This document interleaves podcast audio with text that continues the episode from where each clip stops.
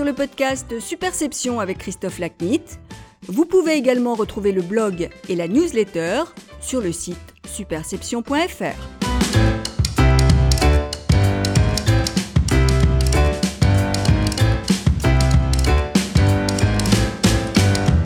Bonjour, je suis ravi de vous retrouver pour ce nouvel épisode du podcast Superception.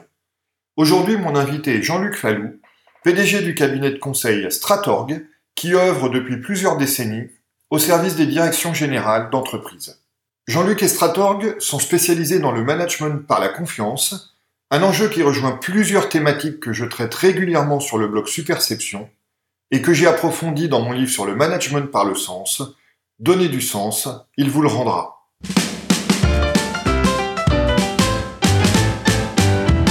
Jean-Luc, bonjour. Bonjour. Merci d'être euh, l'invité du podcast Superception cette, euh, cette quinzaine.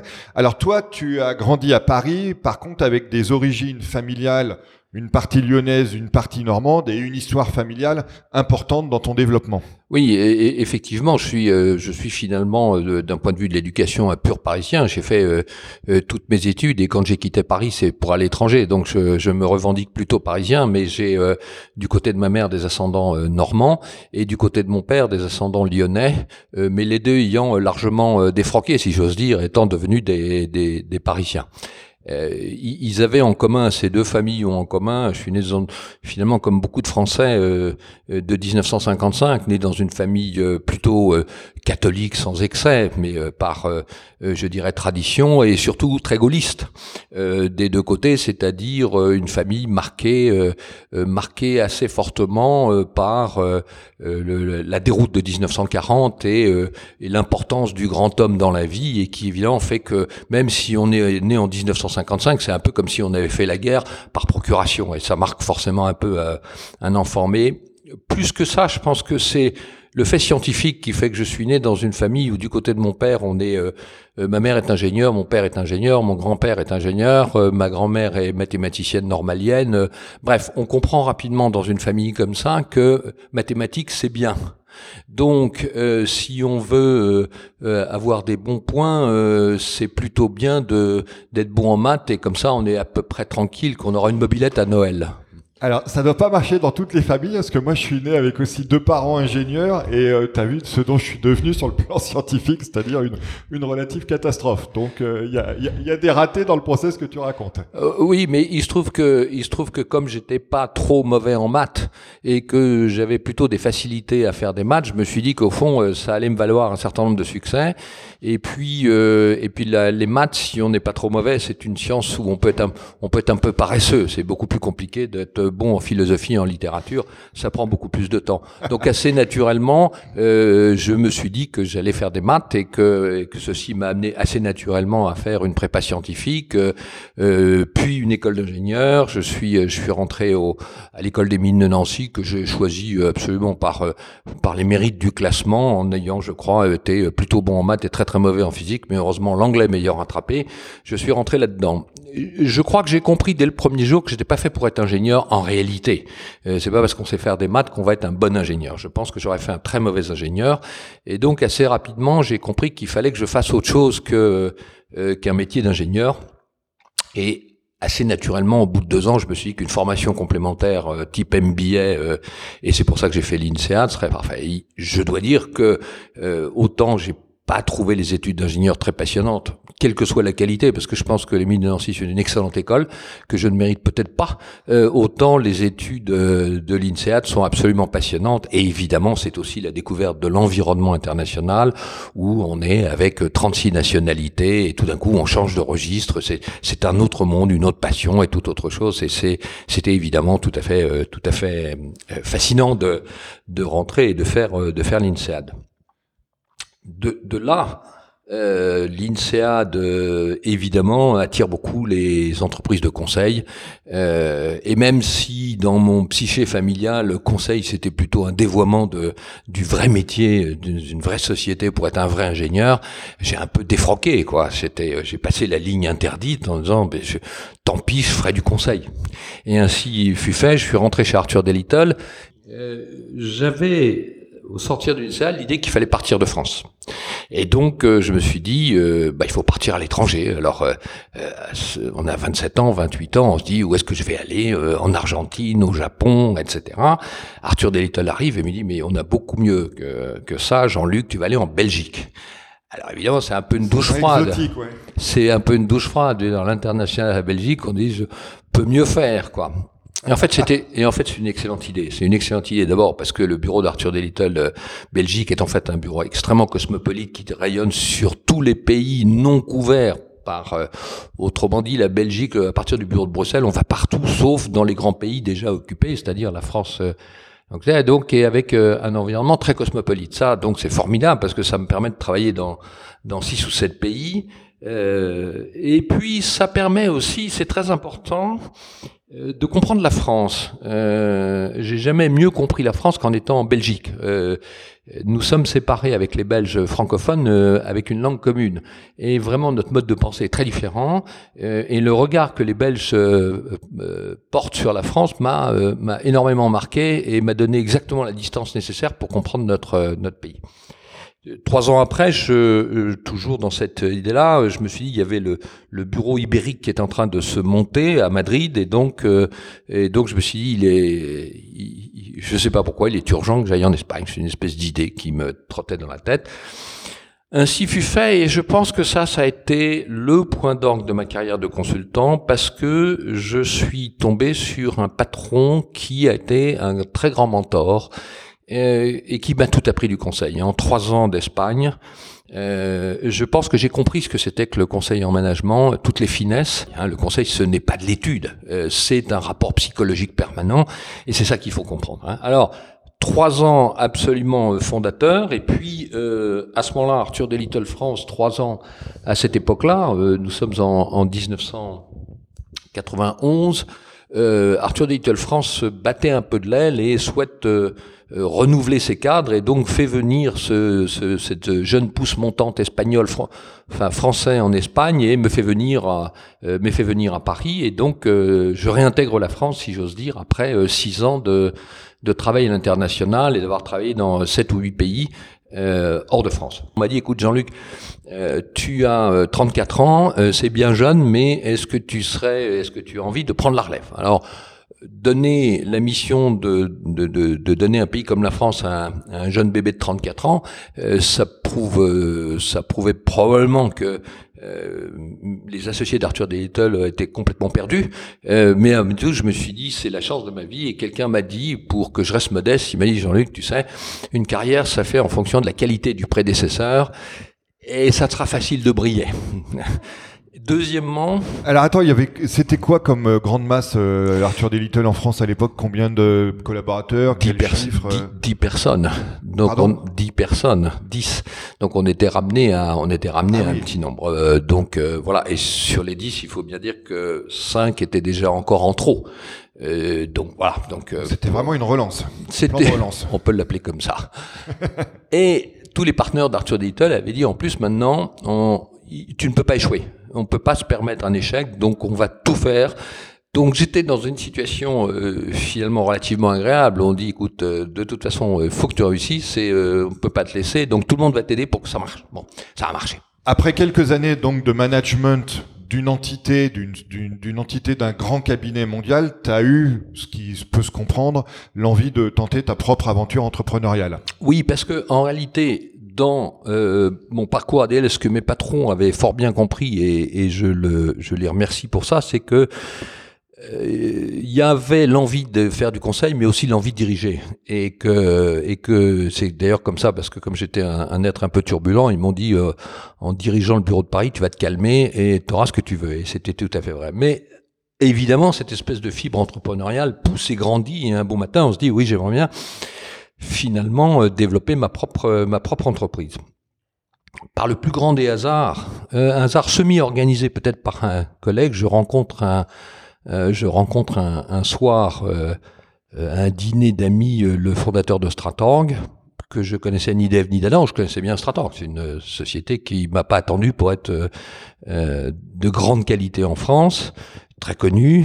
Et je l'ai rappelé le lundi après en lui disant, écoutez, euh, souvenez-vous, nous sommes vus vendredi. Il me dit, oui, en effet. Euh, et je vous rappelle parce que je voudrais vous proposer de racheter votre société. Après quelques modalités et six mois de parcours, ainsi fut fait. Euh, il m'a confié euh, la présidence de Stratorg. il y a bientôt 20 ans. Il y a bientôt 20 ans. Voilà, ainsi fut fait. Et donc le rêve de pouvoir faire grandir une société française et de la continuer euh, commençait. Alors passons maintenant au, thème central de notre conversation, qui est le management par la confiance. Alors Jean-Luc, toi et moi, on nourrit une euh, passion commune pour les cultures d'entreprise. Alors je voulais commencer euh, cette conversation en te demandant de nous expliquer pour toi que revêt la notion de culture d'entreprise. Alors, si, euh, si tu me permets, je vais pas prendre la question comme ça. Je vais être obligé de la détourner un peu, euh, mais j'y reviendrai parce que je suis obligé de, de, planter le décor de la confiance. Parce que le, le sujet de la confiance, c'est que le mot est tellement sympathique que tout le monde le veut. C'est une proposition que personne ne peut refuser. La confiance, au fond, quand on le regarde avec un peu de naïveté, c'est, le paradis sur terre. Hein. Bon, il s'agit pas de ça. Euh, il s'agit pas de ça. D'où vient l'idée de la confiance? Je crois qu'il faut toujours rendre à César ce qui lui appartient. On, on il y a un moment donné un déclencheur c'est clairement les écrits de d'Alain Perfit, euh, La Société de confiance, qui est un opus majeur, doublé du, livre qui s'appelle Du miracle en économie, qui regarde d'un point de vue macroéconomique qui finalement l'Occident, alias l'Europe en réalité, euh, qui euh, depuis la Renaissance a été capable de créer des conditions de déploiement des hommes et de leurs talents. Alors, je ne vais pas rentrer dans le détail, il y en a 300 pages de perfit, ça se résume pas. Mais l'idée fondamentale est de dire, nous avons créé, nous, occidentaux et européens en particulier, ce que perfit appelle un ethos de confiance, c'est-à-dire une capacité de gens de, de quelque part tordre un peu la tradition pour entrer dans la modernité et de savoir finalement se libérer pour développer l'initiative individuelle. Et il dit ça c'est le grand exploit que les autres euh, que les autres nations du monde n'ont pas connu jusqu'à ce jour. Les choses sont en train de changer. Quand on parle de ça, on se dit euh, c'est formidable, euh, ça permet tout, euh, ça permet tous les progrès et bien entendu euh, l'idée qui m'a trotté dans la tête, c'est de dire mais pourquoi ce concept-là de macroéconomie, on n'est pas de le développer simplement en microéconomie, etc. Bon, ça c'est la première chose. Et la deuxième chose, je prendrai un deuxième auteur qui est très important, qui s'appelle Niklaus Luhmann, qui est un grand sociologue allemand qui a beaucoup réfléchi à la complexité sociale. Alors ça c'est très important parce que euh, on va voir à quel point c'est proche de l'entreprise. Niklas Luhmann s'intéresse à la complexité sociale et dit finalement le facteur de réduction de la complexité sociale, c'est la confiance. L'homme est doté d'une capacité de réduire la complexité et il écrit des choses très compliquées, mais je suis tombé sur une phrase très simple, c'est pour ça que je l'ai comprise, qui dit euh, si on n'arrivait pas à faire confiance de manière courante, on n'arriverait pas à quitter son lit le matin. Euh, on serait dans une paralysie permanente d'envisager tout ce qui peut se passer. La confiance, du coup, qu'est-ce que se dit? C'est un réducteur de complexité. Ça permet de traverser la complexité et de mettre de la simplicité là où on pourrait mettre beaucoup de complexité. Voilà le sujet central de, la confiance. D'ailleurs, hein. ce, que tu dis se retrouve aussi dans la notion de confiance en soi. Ce, absolument, ça, ça se retrouve dans la notion de confiance en soi. Mais finalement, l'ingrédient confiance, c'est assez difficile à définir ce que c'est que la confiance. Mais ce que ça fait, c'est des raccourcis extraordinaires. Donc dans un monde sans confiance, tout sera compliqué, tout sera pesé, tout sera dangereux. Euh, on voit bien comment euh, euh, les sociétés totalitaires sans confiance ont créé des mondes totalement paralysés parce qu'il faut passer 80% de son temps à se protéger et 20% à agir. Et même, je suis même pas sûr que les proportions soient pas encore pires que celles-là. Hein. On est d'accord. Donc, donc la culture. je reviens donc à la culture parce que du coup, le mot de culture, quand on a travaillé sur la confiance, euh, bien entendu, on s'est aperçu que la culture jouait, mais le, le, mot de culture est un mot un peu vague. Et ce que nous avons développé dans le corpus des outils de confiance, c'est quelque chose d'un peu équivalent qu'on appelait le contrat invisible. Mais le contrat invisible, il dit que dans une, nous les humains, nous ne sommes pas des êtres, euh, euh, nous ne sommes pas des ermites. C'est-à-dire que nous appartenons à un groupe, le premier d'entre eux étant notre famille, et que dans ce groupe, on a besoin d'être valorisé. Et la première des valorisations, c'est le regard que les parents portent sur nous. Hein. On sent bien que de temps en temps, il y a des choses qu'on fait qui nous valent un certain succès, et des choses qui nous valent moins de succès choisir euh, d'être un rebelle, c'est une forme d'existence, mais de toute façon, on n'est pas indépendant de cette affaire-là. Donc, Il y a un contrat qu'on passe avec le groupe à laquelle on appartient. Ce groupe, nous, nous allons nous comporter d'une certaine manière. Nous allons avoir des mots, des, des, des attitudes, des etc. qui vont nous valoir plus ou moins de succès. Et on comprend très rapidement qu'il y a un équilibre qui se passe entre les deux, d'où la notion de contrat, puisque finalement c'est un peu du donnant-donnant. C'est moi je donne quelque chose de moi et le groupe me renvoie une image positive ou négative. Et on n'y échappe pas. C'est ça la culture. La culture de la société, c'est absolument fondamental parce que au fond, c'est la boîte noire de la confiance. C'est ça qui va définir, qui fait que dans une société, sans le savoir, on va adopter les codes de cette société et on va savoir que si on se comporte de telle manière, ça se passe bien, si on se comporte de telle autre manière, ça se passe moins bien et on ne pourra pas totalement échapper à ce système-là. On peut être belle, mais on n'échappe pas au fait qu'il faut faire avec, euh, avec cette, cette culture-là. Ce qui veut dire que quand on change une société, quand un président va changer une société, en fait, sans s'en rendre compte, il a ce fameux contrat invisible qui est fabuleusement au centre de la société sans que personne le voit et avec lequel, s'il fait pas attention, il va se colter s'il change la société et les choses peuvent ne pas bien se passer s'il attaque un peu trop violemment le, le contrat invisible. Et alors, quel lien opères-tu entre culture et stratégie? Alors, le, le, lien est assez ténu parce que en fait, euh, on se dit, si on a bien compris le principe même de la culture du contrat invisible, non, le contrat invisible, on va pas le changer facilement. Euh, on, on, le change pas, euh, on le change pas facilement. On a tout intérêt à avoir la stratégie la plus proche de son contrat invisible, ou le contrat invisible le plus proche de sa stratégie. C'est-à-dire que il faut que je dirais que les codes humains parlent bien de la stratégie. Euh, je, je, voudrais prendre un exemple pour illustrer ce point-là. Quand on fusionne deux sociétés, bon, et même si ces sociétés font le même produit, fusionnons comme ça s'est passé la sidérurgie française, qui s'appelait naguère Usinor, et la sidérurgie belge ou belgo-luxembourgeoise, qui s'appelait l'Arbed. Bon, l'acier est à peu près le même. Enfin, les spécialistes m'arracheraient les yeux, mais vu d'avion, on parle du même acier, on parle des mêmes aciéries, on parle de choses qui sont tout à fait analogues. Donc on ne parle pas de fusion, de choses euh, qui sont, d'un point de vue du métier, extravagament différents. Mais le contrat invisible n'est pas le même. Chez les Français, on se pique de parler technique. Je veux dire, le vrai sujet, c'est la modernité de la technique, la productivité par la technique, euh, les nouveaux produits, etc. Et, le client, bien entendu, existe, mais il n'est pas aussi central, ça. Donc, je dirais que euh, dans la chirurgie française, même les comptables sont ingénieurs. Le financier se pique de parler technique. De l'autre côté de la frontière, belgo on n'est plus commerçant. Je veux dire, le client est plus au centre et puis, bon Dieu, la technique suivra. Donc on a des contrats invisibles et des codes réflexes, il a la même chose. On fusionne les deux entreprises comme ça s'est passé, et même si on fait un acier euh, strictement identique, on ne se comprend pas. On ne se comprend pas. Voilà exactement comment une fusion euh, et donc une stratégie commune peut buter sur le fait que notre culture ne, se rejoint pas. Donc, euh, il y a une éternelle question, faut-il faire la stratégie de son contrat invisible faut-il changer le contrat invisible pour faire la stratégie? J'ai tendance à penser qu'il faut avoir des idées extrêmement lucides sur la capacité de changer la culture avant de se lancer dans un n'importe quoi stratégique. Voilà, parce que c'est la c'est le corollaire de ce que j'allais te demander, qui est euh, dans quelle mesure une entreprise qui a besoin de changer de stratégie parce que son écosystème ou ses ou ses moyens évoluent et euh, quelle est du coup sa capacité dans ce changement de stratégie quasiment nécessaire et donc contraint d'adapter sa culture pour être pertinente. Ah oui, de toute façon, elle aura adapté sa culture. Autrement dit, je suis pas en train de faire un plaidoyer pour surtout changer pas votre culture et trouver la stratégie qui va avec, parce que ça nous mènerait, ça mènerait les entreprises dans le mur. C'est de dire que, évidemment, il va falloir faire un virage culturel, mais je dirais que le virage culturel, c'est à peu près le même que le virage qu'on demande à un paquebot euh, ou un super tanker. Ça va pas se passer en deux minutes. Donc, il faut être assez lucide sur le virage culturel. Maintenant, comment on fait le virage culturel? Alors là, notre expérience de 10 ans de recul sur les transformations du contrat invisible, c'est que il faut miser sur l'intelligence de l'homme.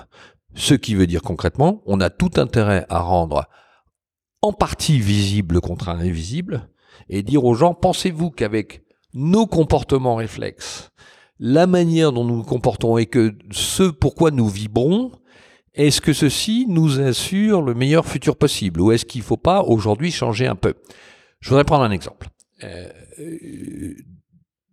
pour une société, on, détecte un contrat invisible, je dirais, de gens qui sont très fortement dans le process, avec un gros credo que la bonne méthode conduira au bon résultat. C'est-à-dire, il faut faire tout bien euh, by the book, diraient les Américains. Avec le danger que les gens considérés se disent, comme j'ai appliqué le process, j'ai bien fait, même si le résultat est pas bon. C'est exactement ça. Et donc, ils sont dans cette logique-là de dire, si le résultat n'est pas là, c'est que finalement, le livre de process n'était pas bon, puisque j'ai bien appliqué le code. Donc, et évidemment, si avoir un bon bouquin de process amené au bon résultat, on s'en serait déjà rendu compte, ça se saurait. Donc voilà une société qui a développé un contrat invisible, euh, je veux dire très tourné vers la bonne méthode, la rigueur de l'organisation, mais au fond qui n'a pas les réflexes, euh, qui n'a pas les réflexes du résultat. C'est un peu comme si on disait, écoute, applique le code de la route très bien, applique tout, que tu n'auras jamais d'accident. Bon, si on a conduit au moins une minute dans sa vie, on sait très bien que même si on connaît le code de la route par cœur, il va falloir réinterpréter la situation euh, si on est avec un fou furieux qui passe devant nous. Donc, donc ceci va demander d'autres réflexes et donc d'autres codes et donc d'autres contraintes. Bon, voilà une société qui n'a pas le choix parce que une société qui était dans un monde, je dirais suffisamment sans, avec peu de concurrence, qui se retrouve face à des concurrents qui eux sont des sont des gens qui euh, ont moins d'état d'âme sur le sur le process. Eh ben, il n'y a pas d'autre choix que ce il va falloir prendre ce contrat invisible et réapprendre ce qu'il y a à l'intérieur de nous, c'était une capacité de, réimprovisation rapide et d'avoir des résultats et pas seulement de bons, de bien réappliquer comme des bons élèves le lire de process. Et eh ben voilà une transformation. Il va falloir se centrer sur ce sujet-là et il va falloir surtout amener chacun euh, à comprendre cette situation-là. Ce que nous faisons, la première chose que nous faisons, c'est de rendre visible à tout le monde le contrat invisible et de demander aux gens en quoi ce contrat invisible est porteur de futur ou certains éléments ne sont plus porteurs de futur? Autrement dit, il y a d'abord à faire un vote, et je dis bien vote parce que c'est quasiment ça, sur Comment voyez-vous votre contrat invisible et comment voyez-vous certains éléments dont vous voyez bien qu'ils vont pas nous amener vers euh, l'avenir que nous voulons Et donc, est-ce qu'on est bien d'accord qu'il va falloir nous changer et accepter de se changer en partie, parce que c'est un peu nos, notre bonheur qu'on avait acheté dans la société qu'il va falloir accepter de, de transformer. Si on ne fait pas cet exercice-là, alors les dirigeants sont amenés à prendre eux-mêmes cette position en disant nous avons une culture qui va pas et donc c'est pas bien et donc les petits gars il faut changer. Et là, ça se braque. Peu d'appropriation. Peu d'appropriation. Cette phase de changement du contrat invisible et notamment euh, ces fameux comportements réflexes que tu évoques, elle, prend combien de temps en, général? Alors Évidemment, tu vas me dire que ça dépend de la taille, du contexte de l'entreprise, etc. Oui, alors nous avons eu euh, nous avons eu deux époques. D'abord, on a commencé par faire ce travail, je dirais, si j'ose dire, à la main uniquement, euh, c'est-à-dire avec un déploiement de, consultants. Mais quel que soit le nombre de consultants, on ne pouvait pas le faire sur une taille qui dépassait une centaine de personnes dans l'entreprise. Donc forcément, plutôt le haut de l'entreprise. Or, ceci ne marche que si euh, on est capable de... Euh, je crois qu'il faut qu'un président qui veut changer la culture puisse tenir la promesse, les yeux dans les yeux avec tout le monde, de dire il n'y a pas une seule personne dans cette société qui ne participera pas à ce changement culturel. Donc le vote dont je parlais, tout le monde doit voter. À ce titre, c'est là où vous mettez en place les nouvelles technologies numériques. Ah voilà. Alors c'est là où le digital nous nous aide considérablement, c'est-à-dire que avec l'aide avec l'aide d'une société, euh, nous avons mis en place des outils digitaux, euh, mais des outils digitaux qui parlent français, c'est-à-dire à qui on peut écrire et c'est-à-dire qu'ils sont capables de faire euh, de faire de l'analyse sémantique. Et grâce à l'analyse sémantique, on interviewe 10 000 personnes sur les contrats invisibles et on est capable de restituer très rapidement, de dire ben voilà l'essence de notre culture, voilà ce que nous pensons, nous les employés quels sont ses bons côtés, voilà ce que nous pensons, ce que nous devrions changer. Et ça, on est capable de le faire euh, dans un temps qui dépasse pas deux mois. Euh, là où il aurait fallu, c'est très important parce que euh, si on veut tenir cette promesse, faut aller vite. Faut, il faut être capable d'intégrer tout le monde.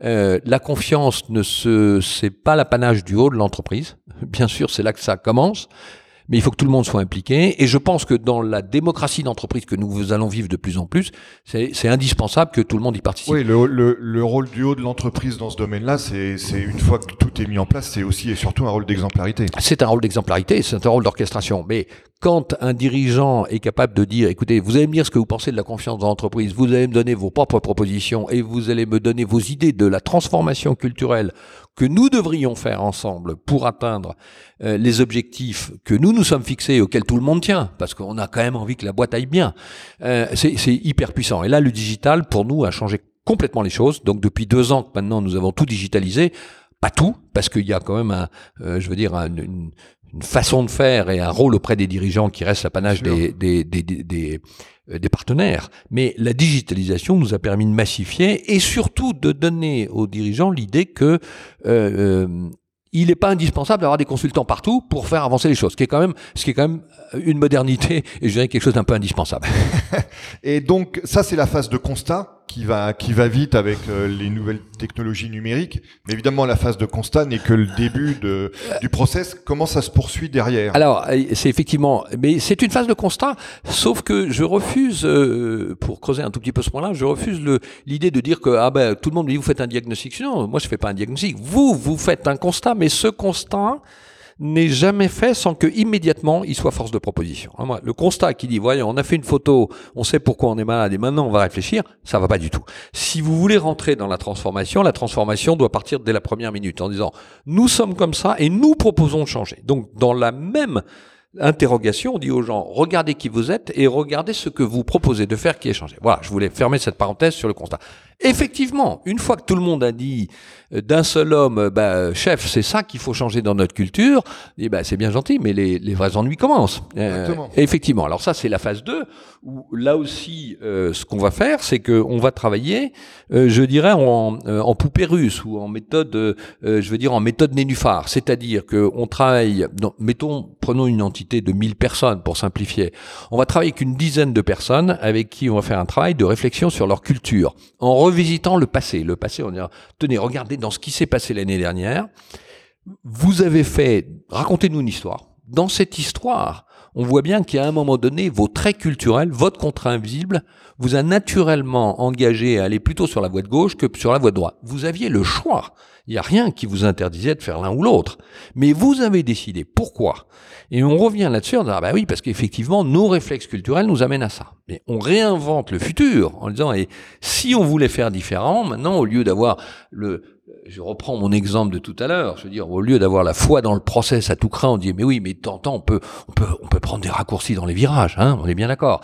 Eh ben, qu'est-ce que vous auriez dû faire? Et pourquoi ne l'avez-vous pas fait? Qu'est-ce qu'il faudrait pour que, qu'est-ce qu'il faudrait pour que vous le fassiez à l'avenir? Euh, et, et, et, donc les gens revisitent leur passé et revisitent le futur, et donc on décode le contrat invisible comme ça de façon ultra concrète. À partir de ça, ces dix personnes que nous avons formées, vont former chacun dix autres personnes, et ces dix autres personnes qui vont faire 100 vont former dix autres personnes. Simplement, alors, notre rôle évidemment est prépondérant dans la première partie. Euh, je dirais que nous sommes euh, en copilote dans la première partie, nous sommes sur le siège arrière, nous sommes sur le siège arrière dans la deuxième phase et nous sommes absents de la troisième phase. Par contre, par contre, on est en train, euh, nous sommes en train de développer des outils de, des outils de, de e-learning pour dire, il faut quand même que les managers soient accompagnés. Les, on peut pas quand même demander à un manager de, de copier ce que font les consultants en une journée. Ce n'est pas pour ça qu'ils étaient payés et donc il faut, il faut les aider par des outils.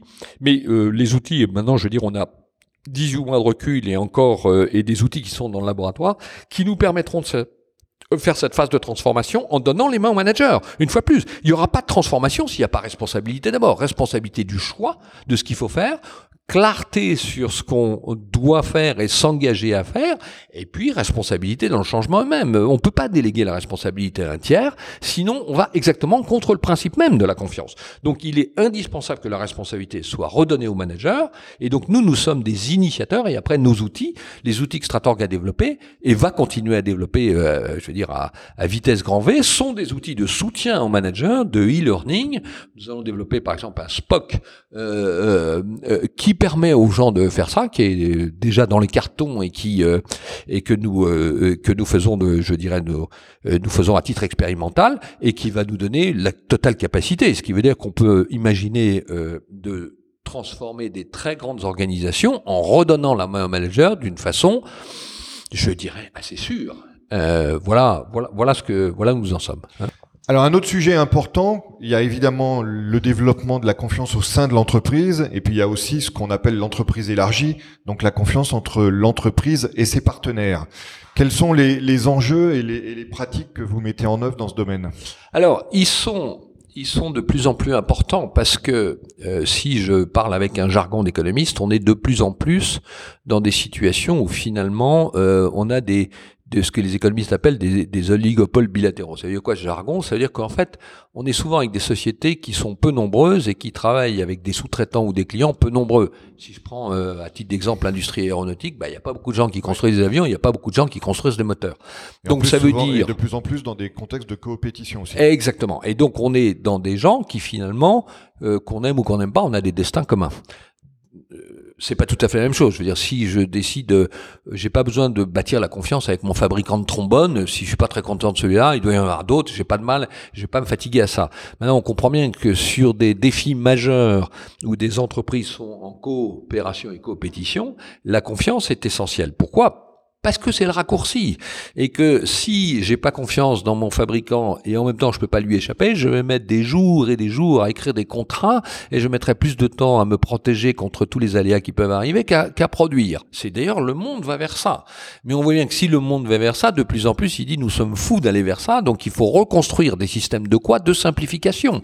De simplification par quoi? Par la confiance. Hein donc effectivement on a développé tout un volet de confiance, je dirais, entre partenaires qui ne peuvent pas qui ont un destin commun, euh, et dans les filières industrielles. Parce que c'est le deuxième phénomène, c'est que il n'y a pas seulement des partenaires de B2B de relation 1 à 1, c'est qu'il y a en plus des filières, et donc il y a une cascade, on voit bien dans l'aéronautique, qu'il y a une cascade euh, de sociétés qui sont sous-traitantes l'une de l'autre, et que si cette cascade ne se fait pas bien, euh, le maître d'œuvre peut se donner l'illusion que tout ira bien derrière, mais si ça va pas bien, euh, je suis désolé, mais si euh, un avion est en retard, c'est peut-être aussi parce que toute cette chaîne de sous-traitants est pas alors, on a mis en place tout un système, et notamment on a travaillé avec Aerospace Valley pour développer toute une systématique de dialogue au sein de ces filières qui est extrêmement efficace. Et je pense qu'on est en train de redécouvrir le fait français, c'est-à-dire que quand les Français apprennent à se parler, ils deviennent fabuleusement efficaces, fabuleusement efficaces. Notre défaut, si je nous compare à nos Allemands, c'est que le dialogue et la parole ne nous est pas naturel. Quand on parle confiance, on commence par analyser la confiance. Donc on était un peu obligé de se regarder les yeux dans les yeux en disant est-ce qu'on se fait confiance ou non et pourquoi? Alors il faut évidemment une grille de lecture pour pas passer dans des conversations un peu éthérées. Mais grâce à ces grilles de lecture, les gens sont capables de se dire or ils ont un objet commun, ils ont un gâteau à créer en commun, donc ils ont tout intérêt à se parler. Et quand ils commencent à faire ça, ça fait ça fait des explosions. Euh, je, je rêve de pouvoir le faire partout en France parce que je pense que s'il y a un défaut français, c'est peut-être ce déficit de parole. Alors que quand on est passé de l'autre côté du Rubicon et que les gens savent se parler, la créativité, une fois que la parole est engagée, elle est exceptionnelle. Qu'est-ce que tu constates et qu'est-ce que tu recommandes dans le rapport entre confiance et performance? Est-ce que les entreprises souvent commencent à s'intéresser au sujet de confiance quand elles quand elles vont mal? Ou euh, est-ce qu'il y a des entreprises aussi qui s'intéressent au sujet de confiance y compris quand elles sont en, en pleine euh, possession de leurs moyens et en pleine performance? Est-ce qu'il vaut mieux faire la confiance en terrain euh, quand euh, le monde, quand tout va bien? Il y a des gens qui disent ah ben là on peut pas construire la confiance parce que là ça va vraiment pas bien chez nous. Je dis c'est peut-être justement le moment où il faut la construire. Et moi j'ai tendance à penser qu'il faut plutôt la construire quand ça va pas bien, parce que justement on est obligé. Le, enfin le principe même de la confiance commence à dire bon on va parler de la confiance et on sait très bien que si on en parle, il va y avoir des moments un petit peu difficiles au début parce qu'elle est pas si bonne que ça. Sinon on n'en serait pas là. Mais le fait d'en parler précisément quand elle est pas bonne, oblige à ouvrir les portes des conversations, comme disait le chanteur, et, et, et, ces portes de conversation créent des déclics. Et ça crée beaucoup plus de déclics quand les choses vont mal que quand tout va bien. Quand tout va bien, on dit bah oui, t'as confiance, j'ai confiance, formidable, va aller prendre une bière et tout va bien, quoi. Mais on n'a pas fait avancer le schmilblick énormément. Moi, je pense en tout cas que la confiance, c'est toujours quand il y a un passage de cap. Alors, ce passage de cap peut être un passage de cap parce que on est dans une situation très difficile, il faut redresser, ou un passage de cap parce que même si ça va bien, on a devant nous euh, je dirais pas un obstacle, mais une montagne à gravir, et c'est autour de cette difficulté. Donc il faut, dans tous les cas, structurer la question de la confiance autour d'une difficulté, une difficulté malheureuse ou bien une difficulté heureuse, mais un défi à construire. On, la confiance n'est pas sa fin. Euh, on ne construit pas la confiance pour se dire tiens on va construire la confiance formidable. On construit la confiance parce que on a un défi et en ayant le credo que c'est parce que cette confiance est mieux construite qu'on va le passer. Euh, et, et c'est donc le défi qui m'intéresse. Euh, a priori c'est plutôt le défi que la confiance, mais la confiance c'est le levier pour l'autre. Cherchez, parlez-moi du défi à traiter. Alors aujourd'hui, il y a un défi qui euh, influence évidemment beaucoup d'entreprises, c'est la révolution numérique. Quel est, à ton avis, l'impact de la révolution numérique sur les enjeux de confiance? Alors, euh, nous, nous euh, je veux dire, au-delà de Stratorg, je, je profite aussi pour dire que nous avons construit, nous avons plutôt bâti au-delà de Stratorg, un think tank qui s'appelle Trust Management Institute, dont l'objet n'est pas du tout commercial. C'est un think tank qui de qui prend de l'argent de généraux donateurs pour la transformer dans de, la recherche, euh, parce qu'on a besoin, au-delà des outils managériaux de la confiance, de comprendre l'évolution du monde et notamment l'évolution sociologique du monde. Et euh, nous avons eu la grande chance que Dominique Schnapper elle-même euh, ait accepté d'être un peu notre euh, la fille de, de, de Raymond Aron pour... qui est, qui est accepté d'être d'être notre notre penseuse en chef. elle l'a fait avec énormément bon toutes les qualités de sociologue qu'on lui connaît, j'ai pas besoin de les répéter, mais surtout énormément de bienveillance et, et, et, une capacité de parler aux gens d'entreprise avec beaucoup de gentillesse qui fait que les gens les gens adorent travailler avec elle. Donc on, on fait vraiment, enfin mon rêve a été de faire le pont entre les sociologues et les gens d'entreprise qui ne peuvent pas se parler, ils ont juste pas le temps, et de faire ça, et euh, nous le faisons grâce à elle de façon extraordinaire. Alors, je dis ça en, guise d'introduction parce que le thème TMI existe depuis cinq ans, le thème choisi depuis euh, euh, un an maintenant est précisément de dire quel est l'impact du digital sur la confiance. À l'évidence, ce sujet, nous devions le traiter. On est d'accord. Alors, le digital sur la confiance, c'est que ce qu'on a fait, c'est que tout simplement, on a repris les outils pour mesurer la confiance, outils qu'on avait créés en étant, euh, je dirais, ignares du digital. Et ces outils, nous les avons secoués, je veux dire, en disant qu'est-ce qui se passe si on met le, la confiance, le digital, l'impact? Alors, on, on, on, est en train de faire des travaux avec cinq ou six sociétés, et il y a deux, trois éléments saillants qui ressortent en disant euh, le digital n'est ni bon ni mauvais pour la confiance. Il sera très mauvais si on s'en occupe pas. Il peut être très bon si on s'en occupe. Donc je dis, euh, ouvrons les yeux et il va falloir le prendre. Je vais donner deux, trois exemples. Premier exemple dans la confiance. Premier critère de la confiance, c'est est-ce que là où on va est lisible? On peut pas avoir confiance dans son entreprise quand on sait pas où on va. Donc il y a un minimum de lisibilité, ce qui veut dire quel est le projet d'entreprise, et puis de crédibilité de ce projet. Est-ce que est-ce qu'on dit des choses claires? Est-ce que ça me paraît vrai? Est-ce que ça me paraît sensé? Est-ce que ça me paraît Est-ce que ça me paraît crédible? Bon, dans un monde digitalisé, ben, si on s'occupe pas de ce critère-là encore plus, ça va mal se passer. Parce que tout ce que la direction n'a pas dit t'inquiète pas, les réseaux sociaux le diront à sa place. Donc, si l'entreprise n'est pas capable de donner le là, et je dirais plus que de la stratégie de donner du sens. Si elle n'est pas capable de donner du sens, ben le, somme, le sens sera donné par la somme de tout ce qui se dit par les systèmes digitaux. Bonne chance. Ce ne sera pas forcément que du bon. Euh, donc il ne s'agit pas de euh, il s'agit pas de challenger euh, les réseaux sociaux qui ça, il s'agit de se dire qu'il faut développer une parole qui s'impose aux autres. Et, et, et, donc on voit bien que le digital euh, met le dirigeant euh, devant cette contrainte qu'il avait peut-être un peu oublié avant, mais là il n'a plus le choix. C'est c'est un peu la vie ou la mort s'il s'il le fait pas. Comme tu le sais, le podcast Superception se termine toujours avec une question d'actualité. Il se trouve qu'on enregistre euh, au lendemain des élections qu'ont vu une semi-défaite, on va dire, de, de Theresa May. Euh, donc je voulais euh, t'interroger sur le rôle de la confiance dans la construction européenne. Nous, Français, on a un contrat invisible qui dit égalité, fraternité et liberté. Et en fait, c'est surtout égalité qui compte, puisque tout simplement parce que la liberté, on l'a, on n'en est pas, on n'en manque pas. Bon, et puis la fraternité, c'est joli, mais c'est c'est c'est moins. Euh, donc, qu'est-ce que le contrat invisible? Il dit, Français, quand tu sens que l'égalité n'est pas respectée, même que tu sois de droite ou de gauche, surtout tu te lèves et tu défends euh, la liberté chérie, la justice, etc. Et tu mets le Premier ministre en difficulté dans sa réforme euh, critiquée pour étendre. Bon, les Anglais ont un contrat invisible aussi, comme tout comme nous, euh, mais ce contrat invisible, finalement, c'est le fait de gens qui ont euh, qui ont gagné la Seconde Guerre mondiale, et, et finalement, si j'ose dire de façon un peu cynique, c'est c'est terrible parce que euh, c'est terrible parce que finalement il reste avec l'idée qu'on peut se débrouiller tout seul. Euh, nous sommes un peuple, après tout, on a tenu. Euh, une île. Euh, voilà, nous sommes une île, nous avons tenu dans les plus grands moments de difficulté. On va pas nous imposer la loi et, et tous ces tous ces bureaucrates, vrais ou faux du reste, peu importe, mais imaginaires, euh, c'est pas eux. Donc on est arrivé au moment où l'Angleterre se dit on va pas bien, de dire bah si on se débrouillait tout seul, ce serait mieux. Et, et moi j'ai fait une analyse du Brexit en disant le contrat invisible anglais leur dit écoute écoute euh, quand ça va pas bien, débrouillons-nous tout seuls. Donc, donc c'était quand même relativement écrit que le Brexit euh, ne gagnerait pas nécessairement, mais devait faire florès. C'est juste l'activation du contrat invisible. Les, Français et les Allemands ont en commun d'avoir perdu la guerre tous les deux, euh, chacun différemment.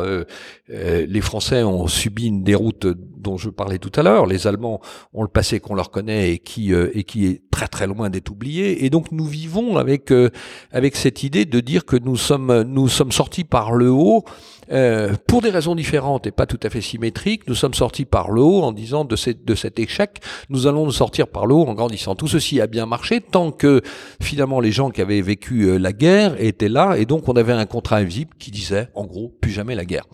Alors évidemment, le petit problème qu'on va avoir, c'est qu'à mesure que le temps va passer, ce contrat invisible, euh, on peut plus se reposer là-dessus en disant euh, plus jamais Alésia, euh, plus jamais la guerre des Gaules, ça, ça marchera plus. À un moment donné, on voit bien que donc il faut retrouver autre chose. Et le grand problème européen qu'on a pour l'instant, c'est qu'on n'a pas retrouvé ce, cette autre chose. Euh, donc je, je, crois que la position anglaise était pas prédictible, mais elle était devait arriver. Ça met effectivement je crois et que les Français et les Allemands en disant il est urgent de créer un renouveau, euh, mais à partir d'une conversation un peu en profondeur. Euh, ce que je crains, c'est qu'on n'ait pas cette conversation en profondeur. Je pense qu'il faut se dire que la raison d'être de l'Europe, euh, qui est le post-guerre, ben, elle a 80 ans. 80 ans, tous les hommes que ça concernait sont morts. Au bout de 80 ans, on n'est plus là. Il faut actualiser le sens.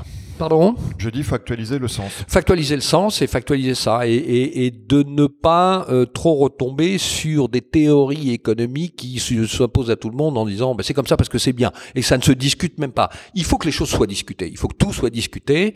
On peut faire confiance, euh, je dirais aux Allemands, en français pour le faire, mais il faut qu'ils aient quand même un tout petit peu de courage pour revenir là-dessus. Sinon, on fera des faux semblants. Euh, et là, ce sera probablement la fin de l'Europe. Eh ben écoute, euh, c'est sur cette euh, alerte et sur cet appel à la coopération européenne que nous allons conclure cette interview à laquelle je te remercie d'avoir participé. Merci, euh, merci à toi de m'avoir invité à dire tant de choses. Merci d'avoir suivi cet épisode du podcast Superception. Vous pouvez également retrouver le blog et la newsletter sur le site superception.fr.